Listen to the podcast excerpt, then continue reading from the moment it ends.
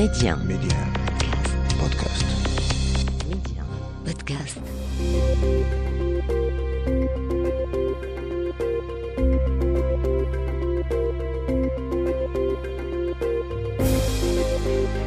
L'Afrique doit faire confiance à l'Afrique et le développement du continent passe par les Africains eux-mêmes avant tout. Voilà pourquoi je vous propose votre émission Coémergence, un rendez-vous qui vous aidera à mieux saisir les opportunités d'investissement et de business dans les économies africaines. Medi 1, Coémergence, Omar Baldé. Bonjour et bienvenue dans votre émission Coémergence. Quel est le moral des chefs d'entreprise en Afrique subsaharienne en ce début d'année 2023 C'est la principale question à laquelle nous allons essayer de répondre au cours de cette émission. Ce sera avec notre invitée Nadine Tinen. Elle est la CIO d'Afrique francophone subsaharienne du cabinet britannique PricewaterhouseCoopers, plus connu sous le sigle de PwC. Mais avant cela, nous serons en Côte d'Ivoire pour constater que la Bourse régionale des valeurs mobilières en Afrique de l'Ouest, la BRVM, a fait de bons résultats en 2022.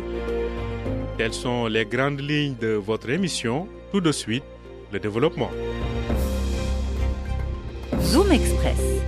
Je vous le disais à l'instant, direction Abidjan pour y retrouver notre confrère Max Soubi qui nous dresse le bilan de l'année 2022 de la Bourse régionale des valeurs mobilières en Afrique de l'Ouest, la BRVM. Dans ce reportage, vous entendrez Edo Kossi Amen Nouvé, il est le directeur général de la BRVM. La Bourse régionale des valeurs mobilières, BRVM, a terminé l'année 2022 avec de bons indicateurs et l'arrivée d'Orange Côte d'Ivoire a consolidé cette place. Pour l'année 2022, la BRVM dresse un bilan de 46 sociétés cotées, 107 lignes obligataires, 3 sous-coups cotés, 1 20 883 titres échangés en moyenne journalière, 1,88 milliard de francs CFA transigés en moyenne journalière. En ce qui concerne la rentabilité du marché des actions, la rentabilité moyenne de 2012 à 2022 se chiffre à 12,42%. En 2022, au sein de l'UEMOA, l'activité économique est restée dynamique malgré l'inflation. Nous avons fait en fin d'année une admission à la cote qui a permis à la capitalisation boursière de la BRVM de progresser d'environ 25%. Nous sommes aujourd'hui à 7560 milliards, enfin au 31 décembre, nous étions à 7560 milliards de capitalisation action, ce qui euh, vraiment est, est- est extraordinaire. Pour l'année 2023, la BRVM veut entre autres favoriser l'accès des PME au marché obligataire, favoriser la création de nouveaux marchés et également mettre en place la BRVM Academy pour renforcer l'éducation financière et boursière des populations ainsi que le professionnalisme des acteurs. La détente euh, qu'on espère, qu'on attend au niveau euh, de la politique monétaire mondiale et dans notre sous-région peut favoriser un retour donc à l'investissement et à la performance des entreprises et c'est ce que nous souhaitons. Pour l'année 2023, la croissance de l'UEMOA s'établira à 6,6% de l'activité de l'ensemble des secteurs.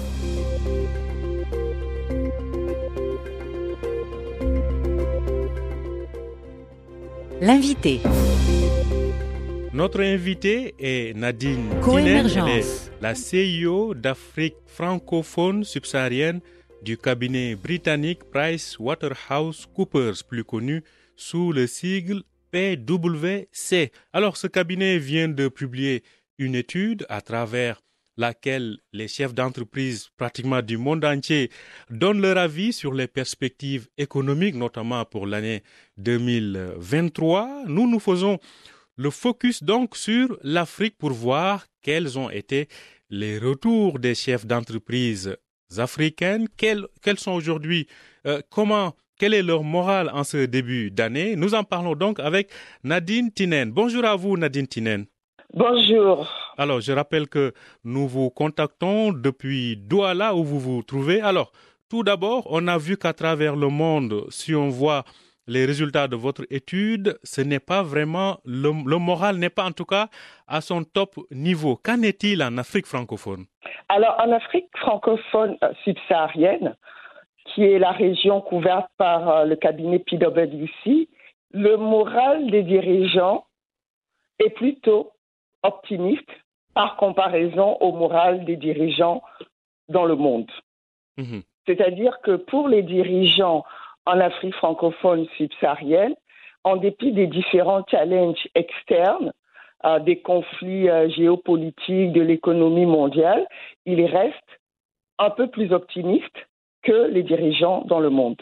D'accord. Alors, qu'est-ce qui fait que les dirigeants africains ou en Afrique soient plus optimistes que leurs collègues du reste du monde Alors, qu'est-ce qui fait qu'ils soient beaucoup plus optimistes que les collègues du reste du monde? Euh, Probablement la manière dont ils abordent les différents sujets et les différents challenges qui s'imposent à eux, mais également à la différence des dirigeants dans le monde. Les dirigeants en Afrique francophone subsaharienne connaissent déjà beaucoup, de- depuis plusieurs euh, années ou je dirais décennies, un environnement économique qui est très challenging. Donc, ils ont eu la possibilité de s'organiser et de travailler à leur résilience dans un environnement qui restait déjà assez, euh, assez morose, ou en tout cas moins favorable que ceux des autres parties du monde. Donc, ils ont pris l'habitude d'anticiper, ils sont en train de s'organiser. C'est vrai qu'il y a des défis nouveaux, mais auxquels ils arrivent également à travailler, à mettre en place des solutions pour à la fois gérer le présent, mais anticiper sur le futur, Mhm. pour Gérer- être viable. Mhm. Gérer donc le présent pour anticiper sur le futur. Si on voit au niveau mondial, les chefs d'entreprise considèrent euh, ce qu'ils considèrent comme euh, les menaces les plus, euh, disons, réelles sur leur entreprise. On parle de l'inflation, de la vola- Oui. de la volatilité macroéconomique ou encore des conflits géopolitiques. Certainement, en Afrique aussi, on a des inquiétudes. Quelles sont ces inquiétudes? Oui, bien sûr. En Afrique également, nous avons les mêmes inquiétudes, hein. aussi bien autour de l'inflation, de la volatilité macroéconomique, les risques également géopolitiques, pas seulement dans le monde, mais également en Afrique francophone, les risques réels de santé, les risques de cybersécurité, les défis climatiques et bien sûr tous les risques euh, engendrés par les inégalités sociales Mhm. sont les principaux risques pour nos dirigeants. Mhm. Ce sont là donc les principaux risques considérés par les dirigeants d'entreprises en Afrique subsaharienne francophone. Alors, euh, est-ce que malgré ce- cette confiance, ce, euh, ce, moral qui est là, est-ce que 2023 euh, est vu comme pouvant être meilleur que 2022 Alors, est-ce que 2023 est vu comme pouvant être meilleur que 2022 Cela dépendra de plusieurs raisons qui ne tiennent pas uniquement aux chefs d'entreprise. Donc, les chefs d'entreprise ont déjà identifié ce sur quoi ils doivent travailler, mais ça dépendra également de ce que l'environnement euh, macroéconomique, la vol- volatilité permettra. Ça dépendra également de comment les gouvernements vont gérer les questions d'inflation et d'inégalité sociale. Ça dépendra également de la capacité pour les entreprises à faire face à la guerre des talents. Donc, plusieurs raisons dont le, le traitement, la solution n'incombe pas uniquement aux dirigeants d'entreprise, Mhm. qui rend difficile Oui. le pronostic sur 2023 meilleur que 2022, beaucoup de défis. Mhm. Alors, Nadine Tinen, je rappelle que vous êtes donc euh, la CIO d'Afrique euh, francophone, d'Afrique subsaharienne francophone du cabinet international PricewaterhouseCoopers. Alors, euh, aujourd'hui, quels sont, vous, vous connaissez bien l'environnement des affaires en Afrique, quels sont les principaux défis de l'entreprise africaine? Les principaux défis de l'entreprise africaine, je vais essayer de, le mettre, de les mettre en deux groupes. Mhm. C'est déjà le défi de pouvoir demeurer, c'est-à-dire de pouvoir continuer, à, je ne dis pas encore de croître, mais de pouvoir continuer de délivrer les raisons pour lesquelles l'entreprise a été créée sur les 5 à 10 prochaines années. Et ce pourquoi?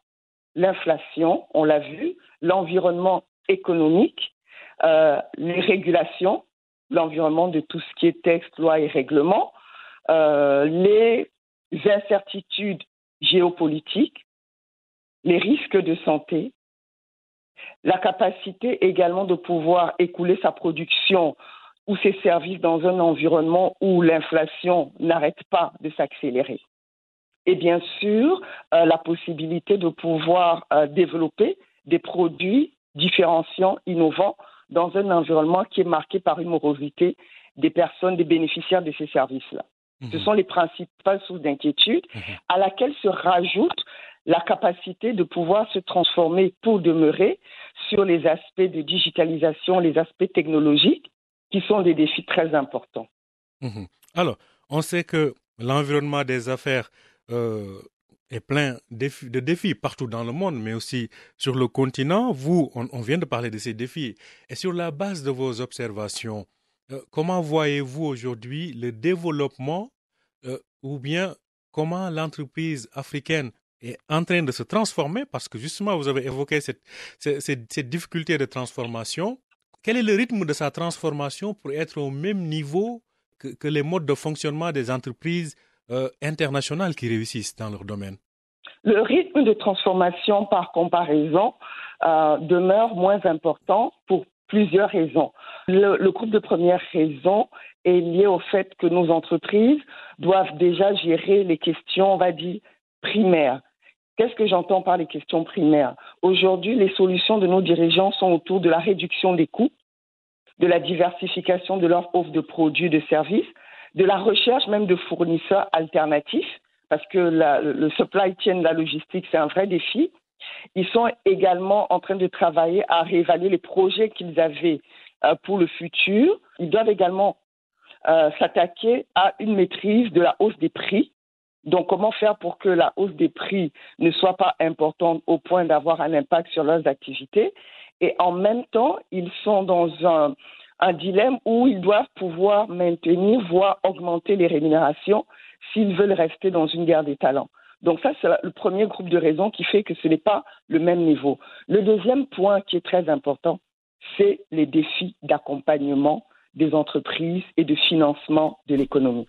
Mmh. Si le secteur euh, privé n'est pas financé, s'il n'y a pas un accompagnement euh, beaucoup plus important que ce qu'on connaît dans d'autres environnements, nos entreprises en Afrique francophone subsaharienne vont éprouver beaucoup de difficultés à faire face aux enjeux de transformation. Les enjeux de transformation exigent des capitaux importants, exigent également de pouvoir avoir euh, du personnel et des ressources qui puissent en même temps gérer l'immédiateté, mais également se projeter dans le futur et mettre en place les solutions. Et je vous dis aujourd'hui, c'est un défi pour ces entreprises. Mhm. Une dernière question, euh, Nadine Tinen. Je rappelle que vous êtes donc la patronne d'Afrique subsaharienne francophone de, du cabinet donc Price Waterhouse Coopers. Euh, si on comparait aujourd'hui l'Afrique euh, francophone que vous connaissez bien à l'Afrique anglophone, quelle est vraiment la différence entre ces deux, ces deux zones-là? Qu'est-ce qui fait que l'Afrique anglophone, comme on dit, accélère plus vite que l'Afrique francophone Alors, je connais un peu moins l'Afrique anglophone, je connais beaucoup mieux l'Afrique francophone, mhm. mais de mes différents voyages ou échanges ou missions euh, dans les deux parties de l'Afrique, je dirais que c'est déjà la qualité ou le niveau de gouvernance et d'accompagnement et de collaboration entre les différentes parties prenantes dans les deux Afriques. En Afrique anglophone, on note depuis plusieurs décennies une véritable volonté d'encourager une véritable collaboration entre les différentes parties prenantes qui sont importantes au développement euh, de, l'économie dans un pays ou dans une région. On note une plus grande collaboration.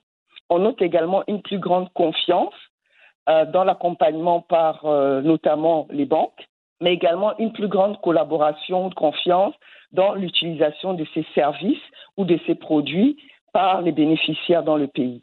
Ce qu'on ne note pas suffisamment mhm.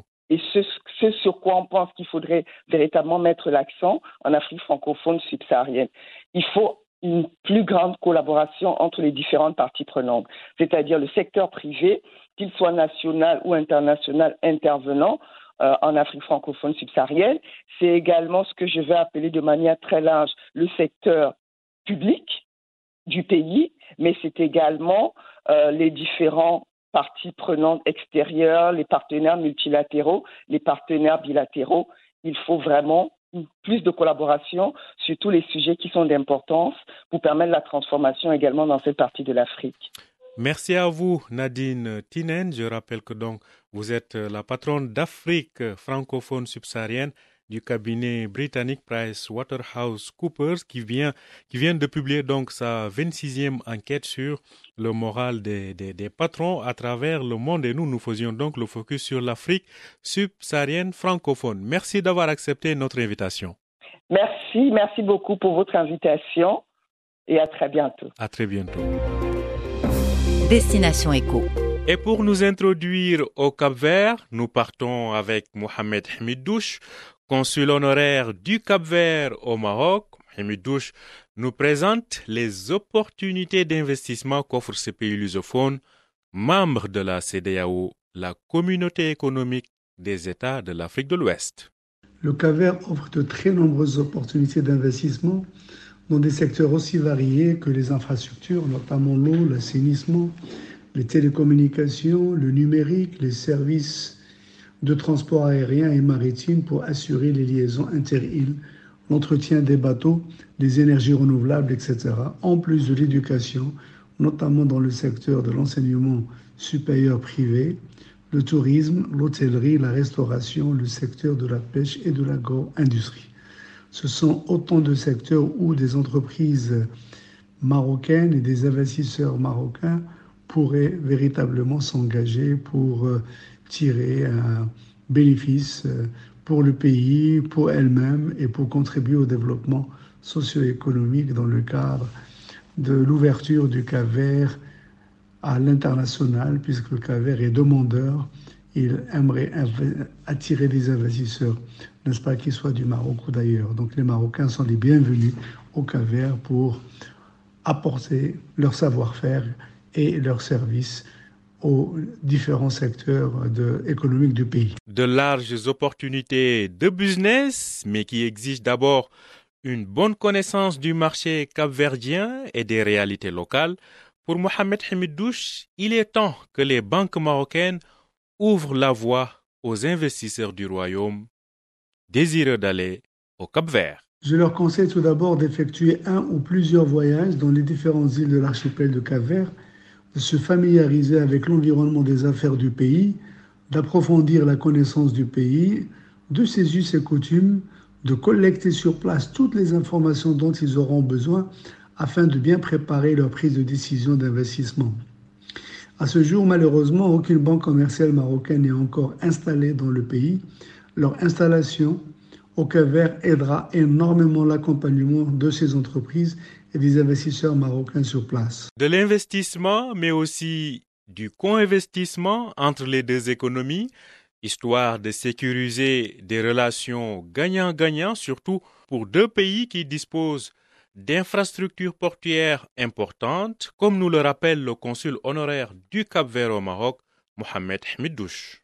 Au Cap-Vert, il existe de très nombreuses opportunités de co-investissement et de co-développement entre les secteurs publics et privés des deux pays. Le futur jumelage du port de Dakhla avec celui de Mindelo, à titre d'exemple, donnera une impulsion nouvelle au développement et au renforcement des relations bilatérales entre nos deux pays et facilitera le partage des bonnes pratiques entre les responsables de ces deux structures, tant au niveau de la gestion de la logistique portuaire, l'instauration d'une ligne maritime directe l'entretien des bateaux et la valorisation des ressources halieutiques des deux pays dont l'espace maritime est très riche en poissons. Voilà, c'est la fin de cette émission. Merci de l'avoir suivi. Je rappelle que vous pouvez retrouver Coémergence sur Medium Podcast ainsi que sur les plateformes de podcast habituelles. Bonne suite de programme sur Medium et au plaisir de vous retrouver la semaine prochaine. ইনশাআল্লাহ